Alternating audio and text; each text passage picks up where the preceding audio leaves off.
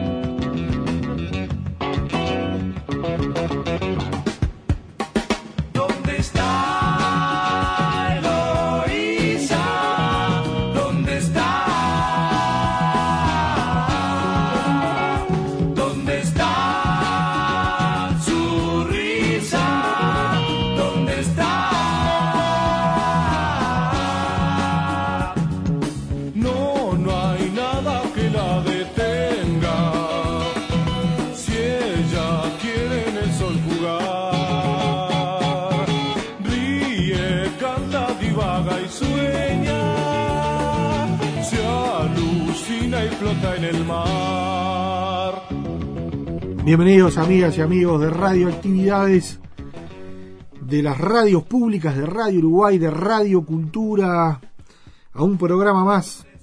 Eh, aquí le damos un gran abrazo, le mandamos un gran abrazo a Lula, Luis Ignacio Moreira, a Daniela Ayala, quienes hacemos Radioactividades, además de saludar a todos los padres en su día, en este 9 de julio. Este es un día muy especial, eh, que, tiene que ver con, con la historia del Uruguay y también en gran medida, y para nosotros más, con la historia de la radio. ¿no? Nos ubicamos un 9 de julio y de hace 50 años, ¿no? el 9 de julio de 1973, en el marco de lo que fue ese 27 de junio y lo que pasó en el Uruguay y en Montevideo en particular, en esta historia más montevideana, pero que habla de la resistencia en el Uruguay eh, a 50 años precisamente en un día como el de hoy.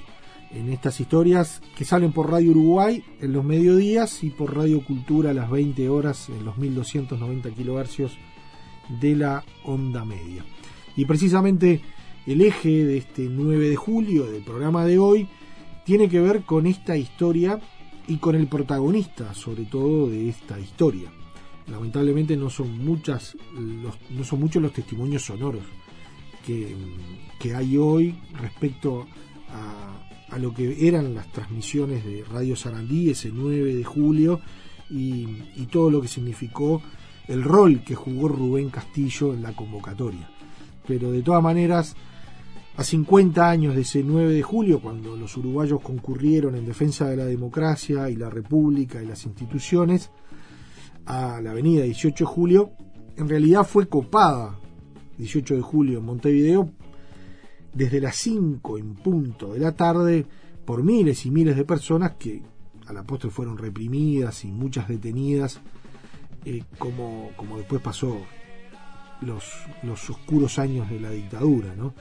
Entonces, sin la participación de los uruguayos de a pie, quedaría sin duda en el olvido la convocatoria de, los partidos políticos, la Central Nacional de Trabajadores, los estudiantes y los obreros, para caminar todos juntos por la avenida 18 de Julio desde Plaza Independencia a Plaza Cagancha. Y esa sensación que los aún pocos manifestantes que había en 18 de julio a las 16.50 horas, después esto cambió a los minutos, cuando la principal avenida montevideana se hacía eco de, de, una voz y de una radio, ¿no? En las esquinas, grupos de silencio a las 5 de la tarde, como decía el poema de Federico García Lorca, Llanto por Ignacio Sánchez Mejías, que Rubén Castillo, desde su programa en CX8 Radio Sarandí, no cesaba de recitar y, por supuesto, de convocar a los montevideanos.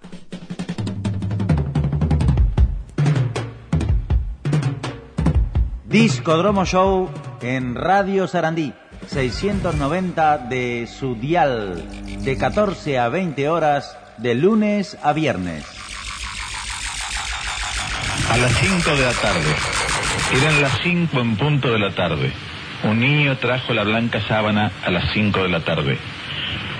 Una espuerta de cal y prevenida a las 5 de la tarde. Lo demás era muerte y solo muerte a las 5 de la tarde. El viento se llevó los algodones a las 5 de la tarde y el óxido sembró cristal y níquel a las 5 de la tarde. Ya luchan la paloma y el leopardo a las 5 de la tarde y un muslo con un asta desolada a las 5 de la tarde. Comenzaron los sones de Bordón a las 5 de la tarde, las campanas de arsénico y el humo a las 5 de la tarde y el toro solo corazón arriba a las 5 de la tarde. Cuando el sudor de nieve fue llegando a las 5 de la tarde, cuando la plaza se cubrió de yodo a las 5 de la tarde, la muerte puso huevos en la herida a las 5 de la tarde. A las 5 de la tarde, a las 5 en punto de la tarde.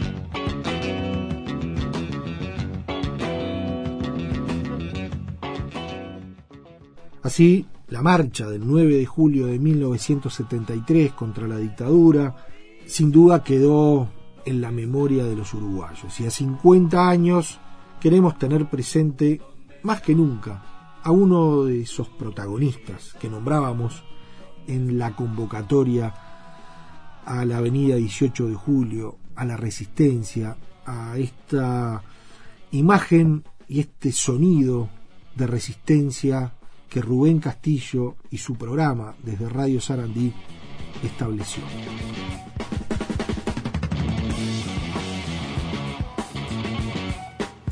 Celebramos la palabra.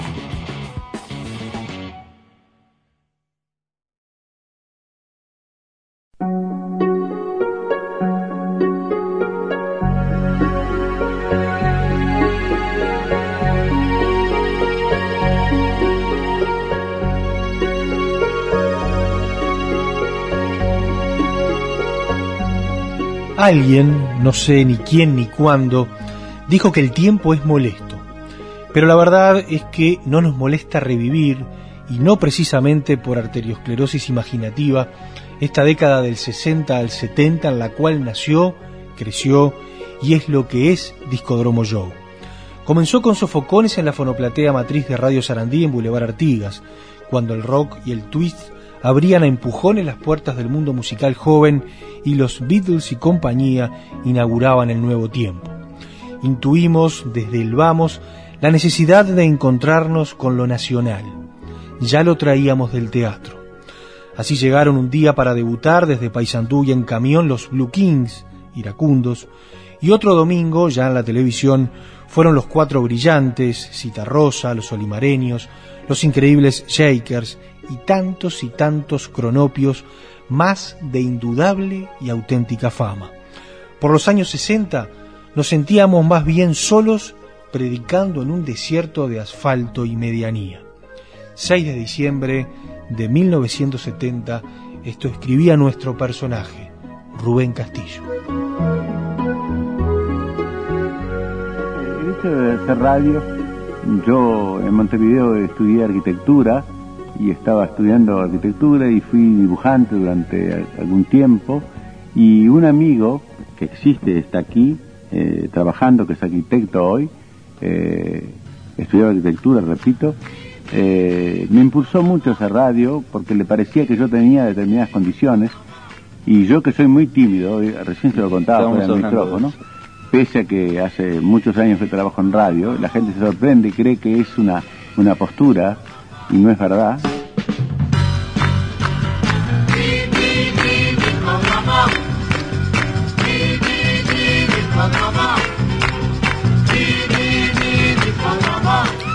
Pero para historiar acerca de la actividad radial de Rubén Castillo, qué mejor escuchar su voz, su propio testimonio a través de una entrevista que nos acercara nuestro colega y buen amigo Jorge Daniel Díaz, eh, precisamente realizada en CX36 Radio Centenario, una de las casas radiales de Rubén Castillo allá por los 80, junto con Gloria Levi. Aquí Rubén Castillo habla a propósito de su sentimiento por la radio. Yo creo que por encima de todas las cosas, siento un gran respeto y un gran amor por el prójimo. Y pienso que una de las formas, si es que uno tiene algo para dar, una de las cosas eh, fundamentales de la vida es poder darle algo al prójimo. Y creo que esto es un medio privilegiado para hacerlo, ¿no es cierto? Es un camino. Y aparte, es decir, yo aprendí a hacerlo y trabajé en esto tantos años, he trabajado tantos años, que pienso que, que, puedo dar, ¿no? Y que debo dar. Es como sentir una obligación, como una misión que se me ha encargado. Y lo siento, lo siento como, como el religioso siente este, su misión, digamos, de transmitir su mensaje, ¿no? Rubén, tú empezaste en radio eh, como locutor y un día te empezaste a hacer un programa de radio con música, con noticias, etcétera. ¿Cómo empezaste a armar todo eso? ¿Cómo, ¿Cómo surgió esa idea? Porque eso es muy interesante, porque tú eres un locutor de radio, no me acuerdo perfectamente. Sí, sí, Animabas yo- programas, conducías sí, programas y hacías avisos. Con usted. sí, cuando los Y aparte hicimos un programa juntos de... Sí, cómo no, se llamaba llama- Candileja. Sí. Y siempre decíamos que yo- tú eras Candy y yo era Leja. Fue uno de eh, los primeros programas de, de radio dedicados específicamente al teatro que se hizo acá. sí, sí. Eh, Rubén, Yo hice un concurso y entré por concurso a Radio Sarandí. Eh, al tiempo me enteré, mucho tiempo después, me enteré, eh, el jurado se haber equivocado, que, que entre los que la, la gente que participó en ese concurso estaba Julio Villegas, que es jefe de prensa de Radio Sarandí, y Horacio Arturo Ferrer, el conocido autor de tantas eh, letras importantes del tango del Río de la Plata. Bueno, y entré, hice el concurso y, y prácticamente enseguida empecé a- a trabajar y estuve muchos años como, como locutor, después este, eh, empecé a animar programas de fonoplatea que en ese entonces había, Eh, me acuerdo que en una oportunidad vos y no me acuerdo quién más me agarraban de los brazos para que no temblara tanto, la primera vez que, que, que presenté un programa de fonoplatea. cuando yo llegué usted recién había entrado. ¿eh? yo sigo siendo el mismo. Yo, sigo siendo- yo solamente me, digamos, es- soy realmente el que soy frente al micrófono, porque eh, cuando doy una charla en cualquier lado, el otro día estuve en la Cristiana de Jóvenes en, en Piriápolis, en el Centro de, Internacional de Vacaciones, hablando de teatro, yo me pongo muy tímido, en una reunión con la gente me pongo tímido, yo soy un tímido, soy un tímido perdido y no he aprendido a, a superar esa timidez, sino a través de una cosa intelectual y mental, ¿no es cierto? Pero soy un, soy un, soy un tímido. Eh, Pero frente al micrófono no, soy bastante cara dura frente al micrófono.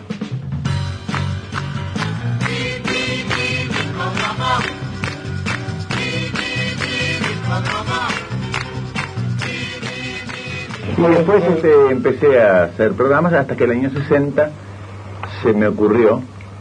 En aquel entonces había un éxito, un éxito fantástico en la radiotelefonía uruguaya, qué curioso que lo diga ahora acá, que se llamaba La Cinta de Oro. Este programa que, que nadie podía, eh, digamos, combatir y batir en lo que tiene que ver con la audiencia, ¿no? La Cinta de Oro fue realmente una, un, un hito en la radiotelefonía, en lo que tiene que ver con, eh, fundamentalmente con la gente joven y con las noticias, en lo que tenía que ver con la música.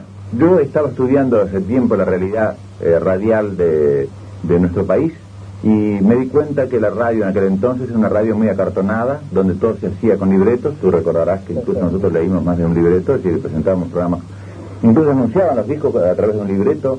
eh, todo estaba libretado. Los discos y cuando venía un invitado en la época Bueno, bueno, famosa fonoplatea, era todo líquido dentro de un, de un- de un- un diálogo entre dos locutores que pero totalmente armado, ¿no? Esto que estamos haciendo era imposible concebirlo, ¿no es cierto? Todo- los, los reportajes eran muy muy planeados, este, las preguntas y las respuestas, cuando no... En fin, eh, era todo muy acartonado, digamos. Y, y la radio estaba pensada y dirigida fundamentalmente para, eh, para la gente mayor. Era como una especie de, no sé, de, entretenimiento para la gente mayor. Y a nosotros nos ocurrió hacer un programa pensado con una, con, digamos, con una mentalidad joven. No solamente para los jóvenes, pero, pero, pero con una mentalidad joven.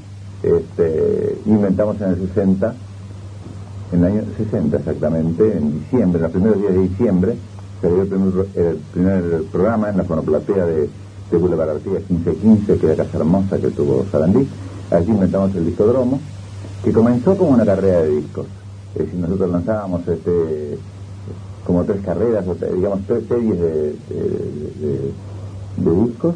Y después era un poco para sentarse con la cinta de oro. Era, sí, sí, era, sí, un poco era como para enfrentarse al interior. Pero al mismo tiempo fuimos haciéndolo en la fonoplatea, se fue llenando de jóvenes, la fonoplatea, había una gran avidez porque no había programas dedicados a los jóvenes y, y empezaron a venir, eh, empezamos a tener eh, números en vivo ya en la radio, esto en el 60, eh, vinieron, recuerdo, de Paysandú, un grupo que entonces se llamaba de otra manera, este, y que después fueron los famosos que ustedes ya conocen. Este, vinieron en un camión, eh, actuaron, qué suspenso estoy haciendo, ¿cosas así? Sí, sí. ¿Quiénes son? Decilo, decilo, decilo. ¿De Iracunda? De Iracunda, sí, claro.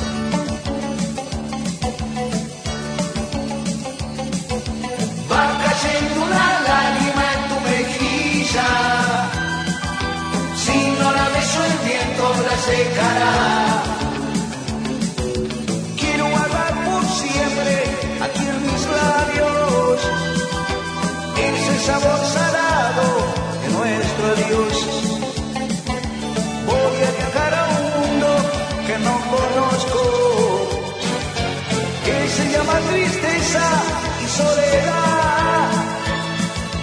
Va cayendo una lágrima en tu mejilla, si no la beso el viento la secará.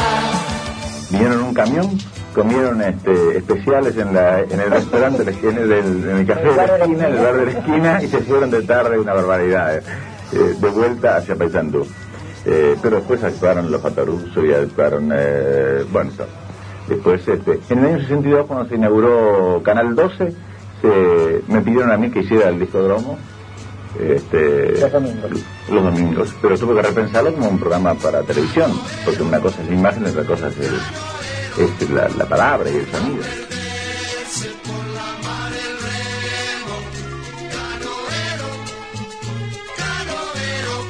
Deja perderse por la mar el remo.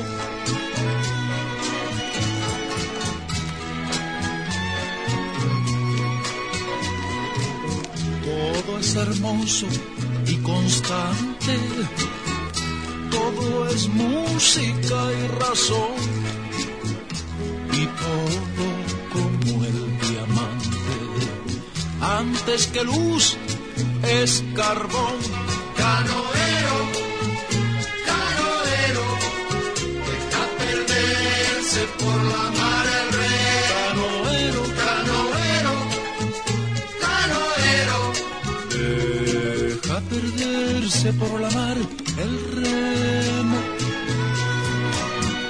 Y mientras escuchamos este tema canoero, que está precisamente en el LP editado por Discodromo Joe en el año 1970, les comentamos que eh, en Radio Sarandí, además de desempeñarse en varios cargos, tuvo otra propuesta radial que recordamos a través del archivo. Se llamaba Un hombre y su música y sonaba así.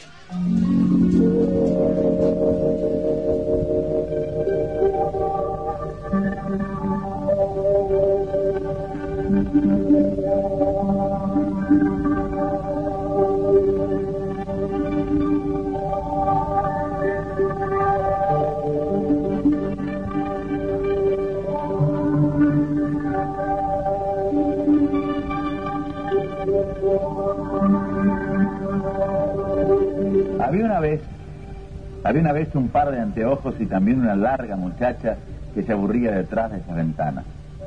Un día la miope se sacó los lentes y se enamoró de un hombre nebuloso y fue tanto su amor que desde entonces empaña a cada rato los cristales con su aliento, pero sigue sola en medio de la bruma, no se atreve a mirar con los ojos desnudos.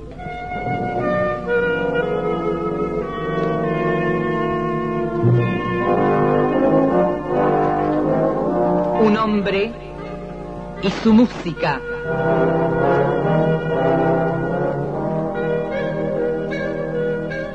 Las Tres horas de Rubén Castillo con noticias de la aventura del hombre.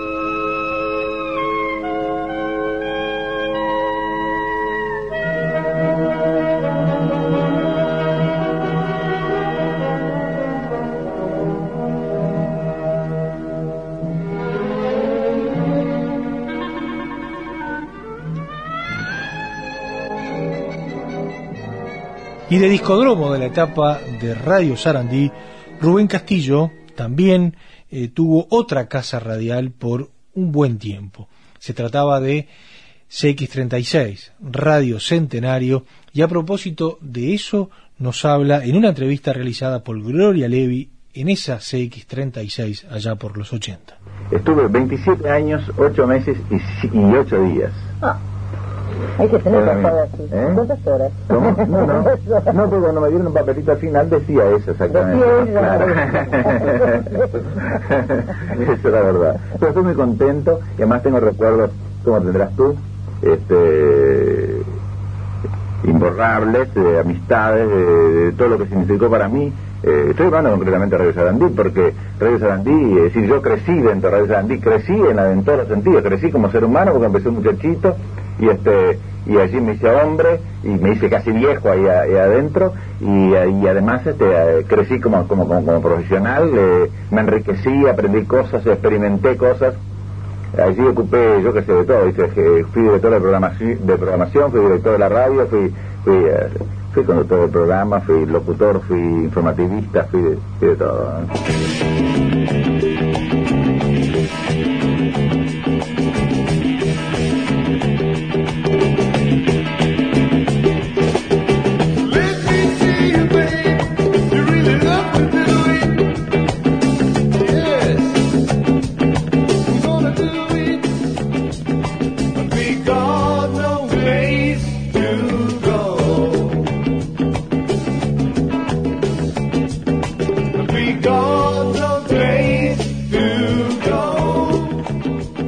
Pienso que todo esto este, se puede hacer de, distintas maneras. Se puede hacer como, como una estrella de la, la radiotelefonía. Yo no me siento así, pienso que tú tampoco.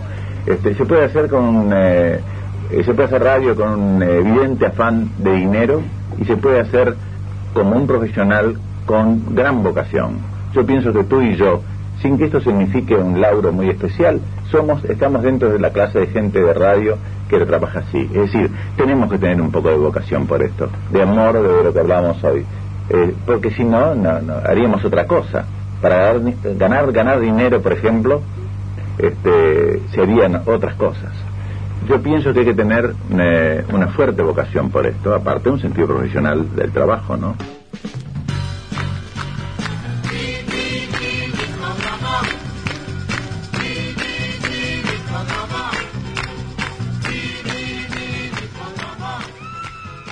En esta radio tenemos gente incluso que dio sus primeros pasos al lado tuyo. Tenemos a Elías Turbich, por ejemplo. Sí, sí. Y otra gente que ¿Cómo te no? conoce con tu larga experiencia en, en los medios, ¿eh? en Legendario. especial en radio. Muchas gracias. Yo creí que el café podía ser de, de utilería, como en el teatro, ¿no? Pero es verdad. No, Doy no, testimonio no. que me dan un café, café. Jesse me lo prometió y aquí está. ¿En qué te sentís más cómodo? ¿Como periodista? ¿Como comunicándote con la gente? ¿En el teatro? ¿Qué es lo que te gusta más? Haciendo el amor. Ah, caramba. ese, ese sería tu trabajo predilecto. si pudiera solamente hacerlo, sería fantástico. No se puede vivir de eso. No se puede. A veces es poco redituable. Sí, pero es, es- es- es muy reconfortante. Muy bien. No es una butada. Y refiriéndonos al Es trabajo, verdad, ¿no? Estoy ¿qué pasando tra- por un momento en mi vida realmente muy feliz y, y me gusta decirlo, me gusta proclamarlo y compartirlo con los amigos, y lo digo, ¿no? No es que sea un bocón, es que sea- es verdad, ¿no? Es absolutamente verdadero. Pero nada más, vamos a ver. Muy bien. Y yendo al trabajo propiamente, ¿qué trabajo es el que más te gusta? Y yo diría la radio, ¿no? Yo me, yo, yo me cambio en la radio, ¿no? Yo, yo soy un tipo que puedo estar preocupado, que puedo estar cansado, que puedo estar este, incluso engripado o con cierto resfrío como estoy ahora, y cuando veo el bicho este frente a mí me cambio totalmente, ¿no? Y podría estar, no sé, eh, inventando cosas eh, sin parar y hablando y compartiendo con amigos y con la gente eh, muchas cosas. Lo hago habitualmente, ¿no? Pero siempre en la radio, ¿no? Somos la radio. audiencia. Todos somos la radio. Cuando las sombras llegan,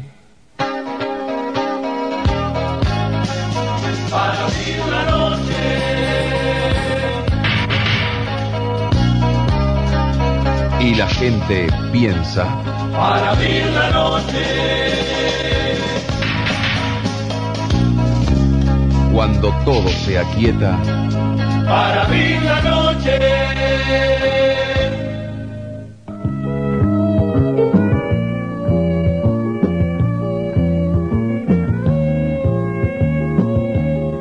Rubén, y ya estás integrado al programa desde hace un ratito aquí, compartiendo la, la mesa con nosotros. ¿Cuántos años de radio?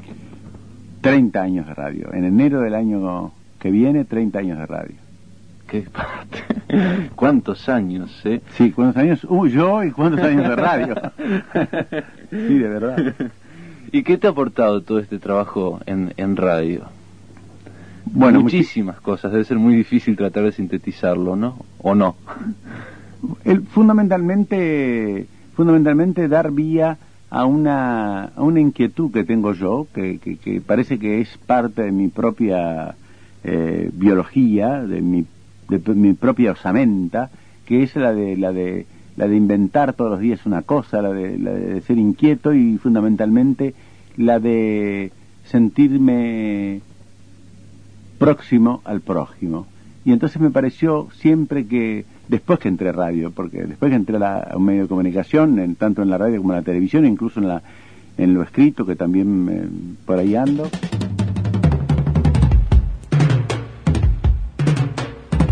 Discodromo Show en Radio Sarandí, 690 de su dial, de 14 a 20 horas, de lunes a viernes. Correo arroba radioactividades.org. Facebook, radioactividades, radioactividades, Twitter arroba reactividades. arroba reactividades. Y seguimos ubicándonos en las historias radiales y más allá de la radio de Rubén Castillo. Bueno, vamos a probar cómo sale. Decime, ¿correcto? Bien. Para jueves 31 de diciembre de 1992. Muchas gracias, Angelito. A las 5 en punto de la tarde, Utopía, con quien les habla Rubén Castillo, la intervención de Cecilia y con Hugo Castel en producción. En la mesa de controles, Ángel Travieso. En las noticias de la tarde, Tomás Vera. Amigos, hoy 31 de diciembre llegamos al fin de una jornada, de un año lleno de esperanzas, de contradicciones, de frustraciones, de peleas. Después del sí del 13 de diciembre, deseamos que el año 1993 traiga felicidades a los que ya la reclaman, especialmente a los sectores más necesitados o marginados por un mejor 1993. Es nuestro deseo ferviente, sincero. Hoy les ofreceremos un programa de música popular uruguaya que espero les agrade y acompañe en estas horas. Vamos a comenzar con Botija de mi país por el Opa Trío con los hermanos Fatoruso y Rubén Rada.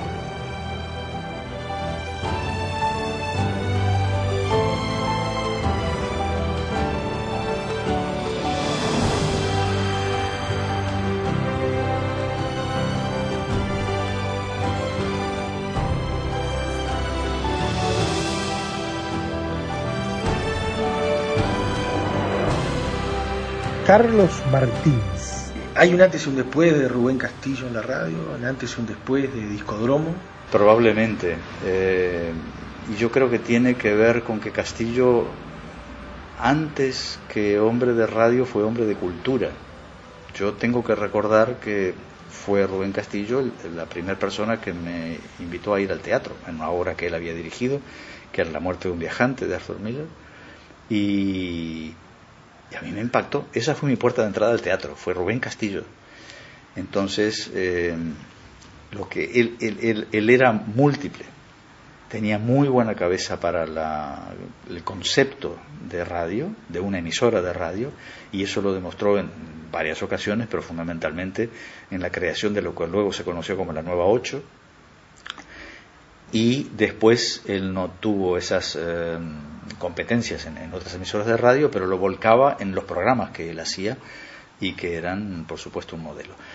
Yo no puedo decirte si hay un antes y un después de Rubén Castillo, porque no escuchaba radio mucho antes que él, ya te digo, escuchaba, pues eso, no lo mainero fundamentalmente, que influyó en, en, en mí muchísimo pero no tengo muchas referencias anteriores y no tengo muchas referencias posteriores tampoco. Entonces, porque yo me fui de, de, Uruguay en el 82, a comienzos del 82, y por lo tanto perdí todo ese resto de historia de la, de la radio. Sí sé que fue una persona fundamental y, y, y, y crítica en, en esos momentos, en esos años de la historia de la radio uruguaya. Porque no es siglo, siglo, sino siglo con P, ¿no? ¿Sabés que me No divagues, ¿eh? De 11 varas porque es un problema bastante grave. Porque ustedes no lo saben tampoco. No, no, no, porque se lo tenés que preguntar a él. ¿eh? Se lo pregunta a él. me tiró. bueno, este... No, el nombre... El nombre, yo me acuerdo que estábamos un día reunidos en un bar y teníamos que buscarle el nombre al conjunto y bueno, los, entre los distintos que se, pro, eh, se promovieron, uno fue siglo y enseguida nos gustó a todos y yo no sé, me acuerdo que estaba escrito en una servilleta, ¿no? Y este, no sé por qué a mí se me ocurrió ponerle una, una P delante nos gustó más y quedó más pues. Perfecto. Y atención en la también, también primero en ventas en la última semana el primer LP del conjunto Siglo. Este es el tema En un lugar, un niño.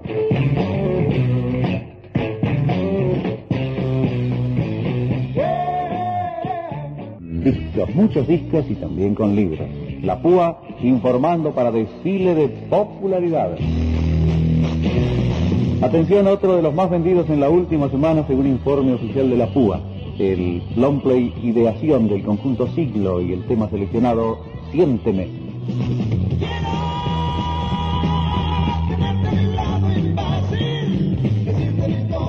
Jorge Díaz. Y yo diría que mi gran referente, como para muchos en, en este país a la hora de escuchar radio, fue Rubén Castillo, ¿no? Eh, yo a Rubén Castillo lo amaba porque ir a Canal 12 los domingos al discodromo era como ir a misa, yo no faltaba nunca. Eh, y bueno, por supuesto que lo escuchaba en las tardes de, de Radio Sarandí. Y allí conocí a Rubén, conocí a Gloria, a Gloria Levi, Hoy, eh, miércoles 9 de agosto, desde el 26 de la de London. Lema, muchas gracias por todo. Bueno, muchas gracias a ustedes y esperando siempre su grata visita. Estamos a las órdenes, como dijimos, Susana y yo. Perfecto, y voy a saludar a esta rubia linda que es Susana. Gracias también por tu atención. Muchas gracias. Hasta la próxima semana. Hasta la próxima y como siempre lo esperamos acá en, en la Galería de London, local 026, en Sarandí 610. Bien, muchas gracias y atención amigos.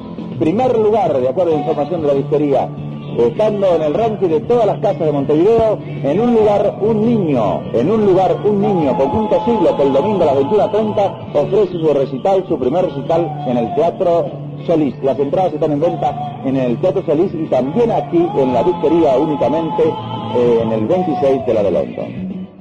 Eduardo Nogaría.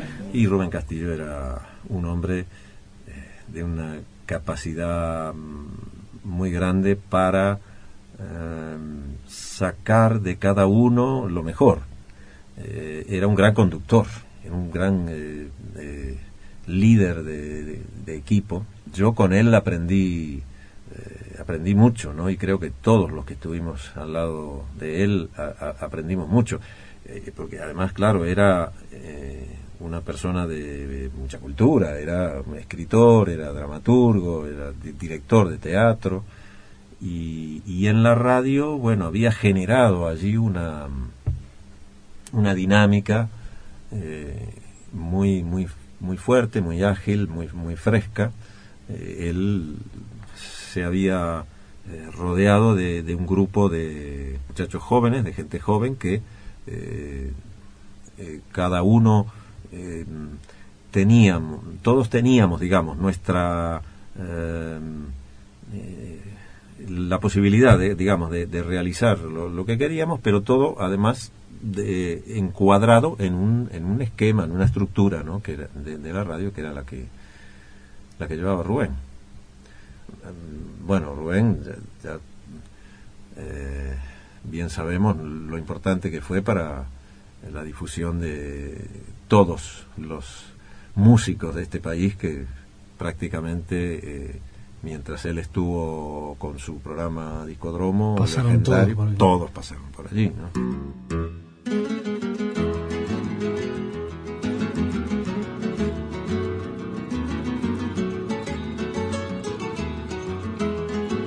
Eduardo Nogareda entrevista a Rubén Castillo por el fallecimiento de Alfredo Citarrosa. Rubén Castillo en Montevideo, ¿estás escuchando? Bueno, um, antes que nada un, un fuerte abrazo, una alegría reencontrarme contigo en este programa, lamentablemente por un motivo triste.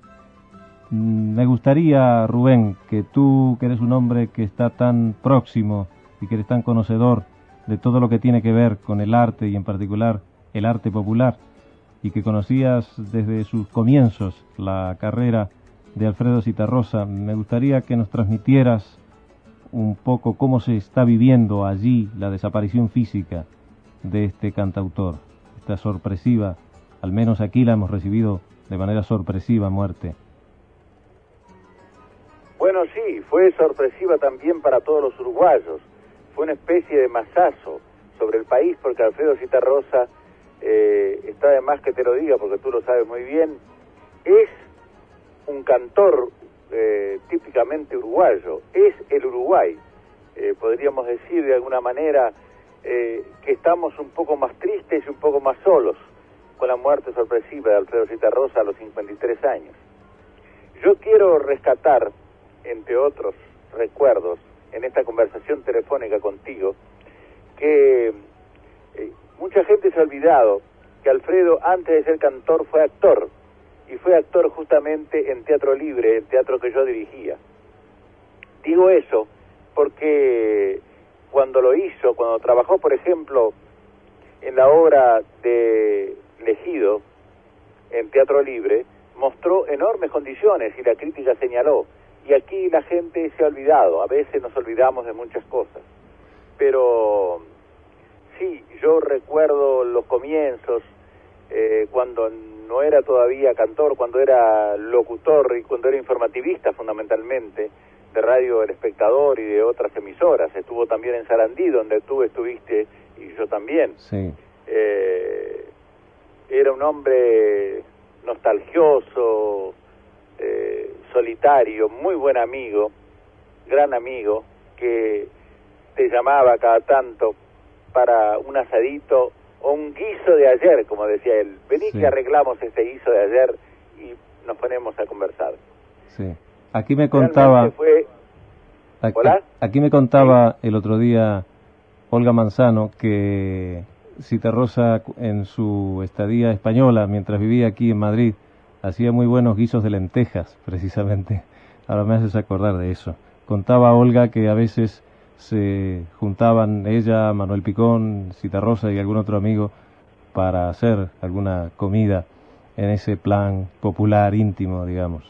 Alfredo era ciertamente, como tú dices, un hombre, por emplear una, una palabra esdrújula de esas que suenan importantes, pero es verdad, un hombre polifacético, ¿verdad? Es decir, era claramente un hombre de, mm, que abarcaba muchas disciplinas, porque también era periodista, periodista escrito, lo hacía muy bien, ¿verdad?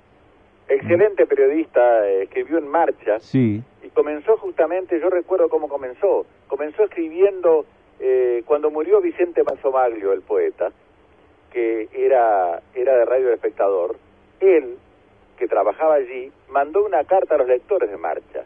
Y estuvo tan bien escrita o era tan o, eh, estaba tan bien escrita esa carta que la gente de marcha eh, luego lo invita y empezó a colaborar como periodista y era un excelente periodista pero es también un excelente cuentista no sí.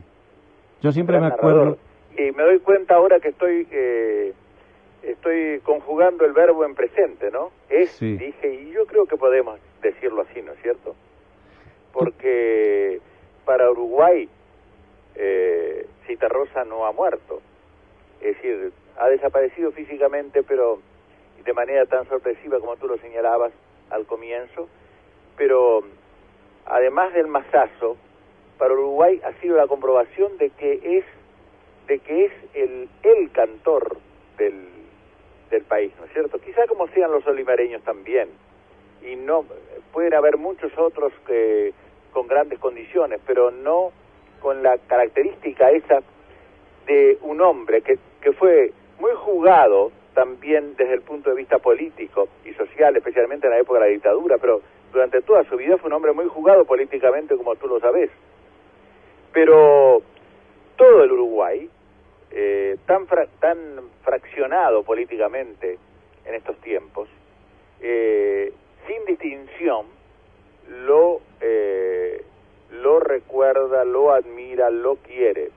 Y la, y, y la pueblada que lo acompañó hasta el cementerio central el martes, después de haber sido velado en, el, en la institución teatral de Galpón, con una despedida de Carlos Molina y de Atahualpa del Chopo, nada menos, Carlos Molina el payador y Atahualpa del Chopo el maestro y director de teatro, fue una cosa realmente emocionante. El pueblo fue aplaudiéndolo hasta eh, el cementerio y cuando Yamandú Palacios dijo las últimas palabras allí, también una ovación eh, lo despidió definitivamente. Yo creo que, como decía al principio, estamos más tristes y más solos, porque se ha muerto un pedazo del Uruguay, ¿no? ¿Te acordás de aquello cuando una isla se hunde, eh, de alguna manera se hunde también el, una parte del continente, ¿no? Es decir, y cuando doblan las campanas no preguntes por quién doblan, porque de alguna manera están doblando por ti, ¿no?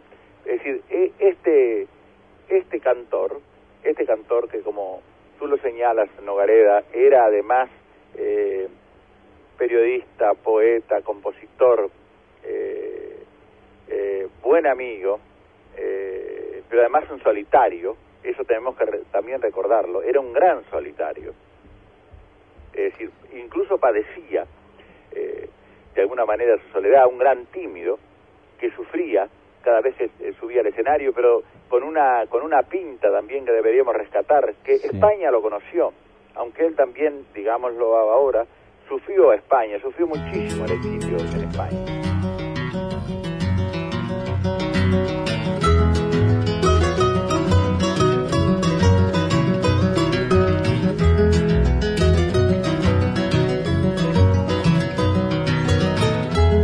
Canta el cantor sus penas y sus alegrías, pero nunca ha podido cantar las mías.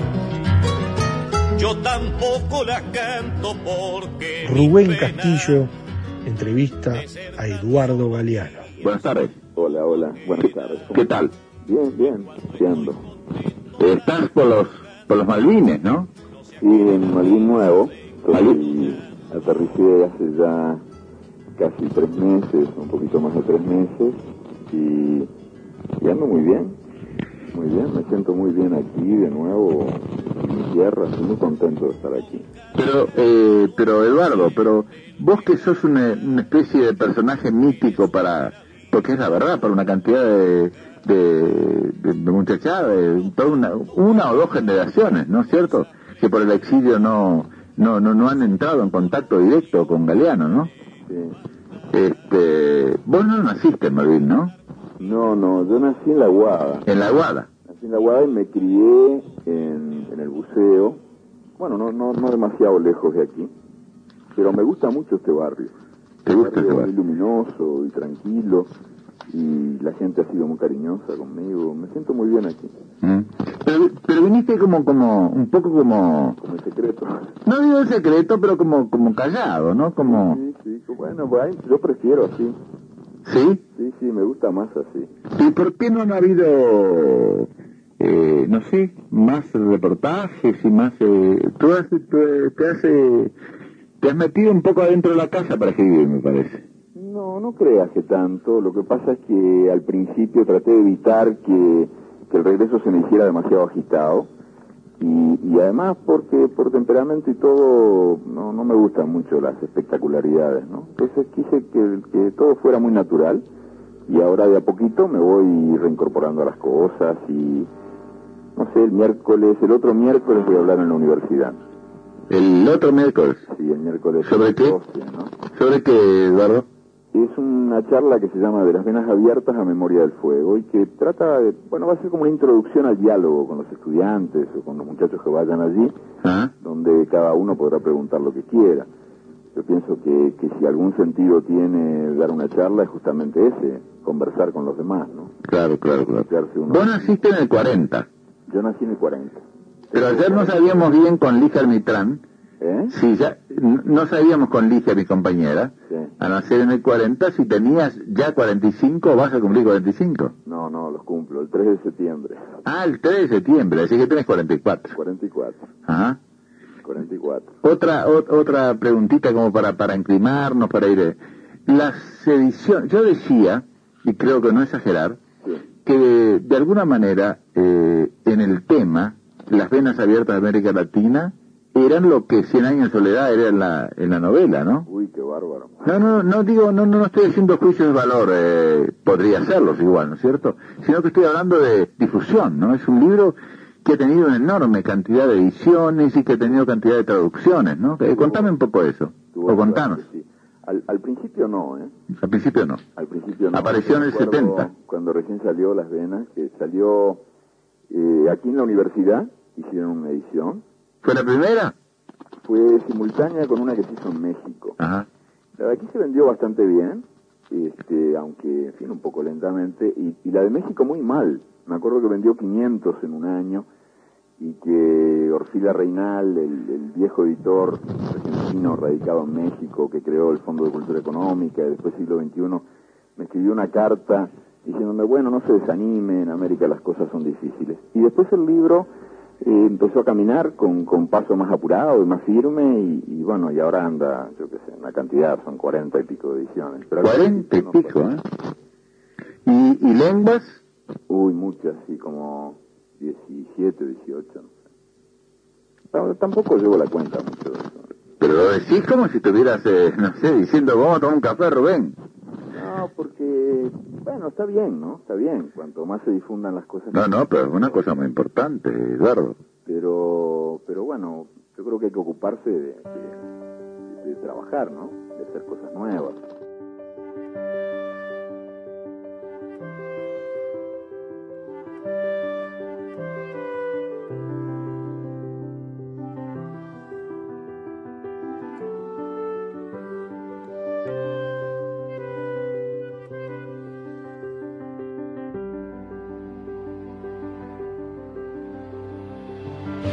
A las 5 de la tarde.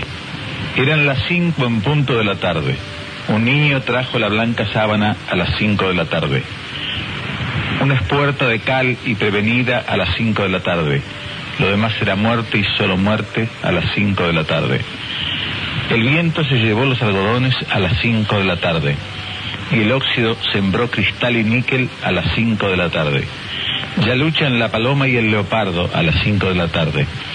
Y un muslo con un asta desolada a las 5 de la tarde. Comenzaron los sones de Bordón a las 5 de la tarde. Las campanas de arsénico y el humo a las 5 de la tarde.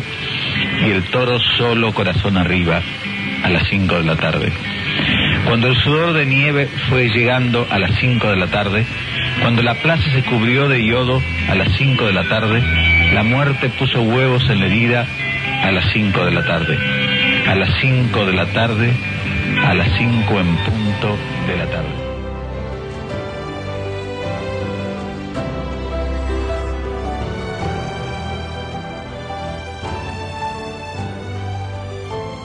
Vamos al último bloque con el profesor Luis Hidro Gombardela, que hoy nos hace el inmenso gusto de estar con nosotros aquí en emisora del Palacio, en Utopía. Y yo le voy a pedir ahora, que ya que estamos eh, evocando en, en, los dos primeros bloques las cosas eh, del pasado, reflexiones a propósito de su actuación, de venir al país real de hoy. Un hombre que fue de, de, la agrupación Avanzar dos o tres veces dijo, y lo dijo con mucho cariño, con mucho afecto, pero supongo que también con mucha identidad intelectual, ¿no es cierto? Claro. Este, ¿Cómo ve un hombre, un ballista, este, de aquella agrupación avanzar este claro que era otro tiempo por supuesto yo sé que es otro tiempo esto es, otra cosa ahora. Pero cómo ve este país ahora yo le digo la verdad estoy preocupado por mm, la, falta de vibración que encuentro en muchas cosas es decir yo no creo en, la revolución tecnológica hecha fríamente que para que el país entre en el camino del progreso hay que tener una tecnología absoluta y punto. Creo que el país para entrar en una ruta de progreso y de creación tiene que poner el alma creadora que tiene. Y punto.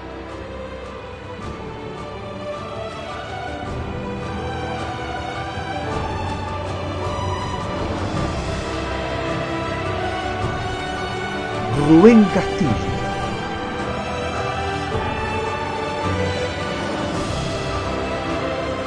Discodromo Show en Radio Sarandí, 690 de su dial, de 14 a 20 horas, de lunes a viernes.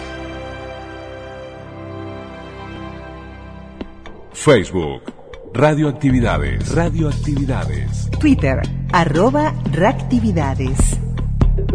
Arroba reactividades.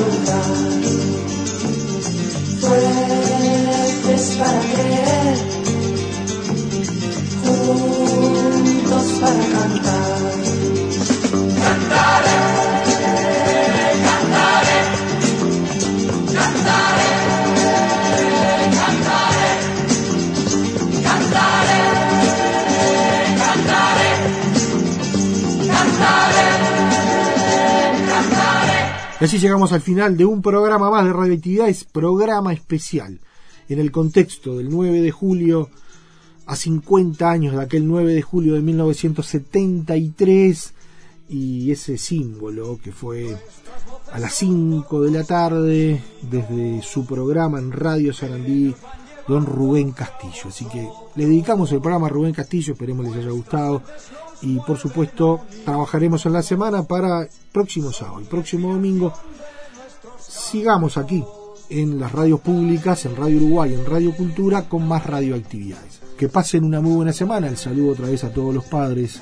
Abrazo grande. Chau, chau. Conducción, Daniela Ayala. Locución institucional, Silvia Roca y Fabián Corrotti. Producción y edición de sonido, Luis Ignacio Moreira.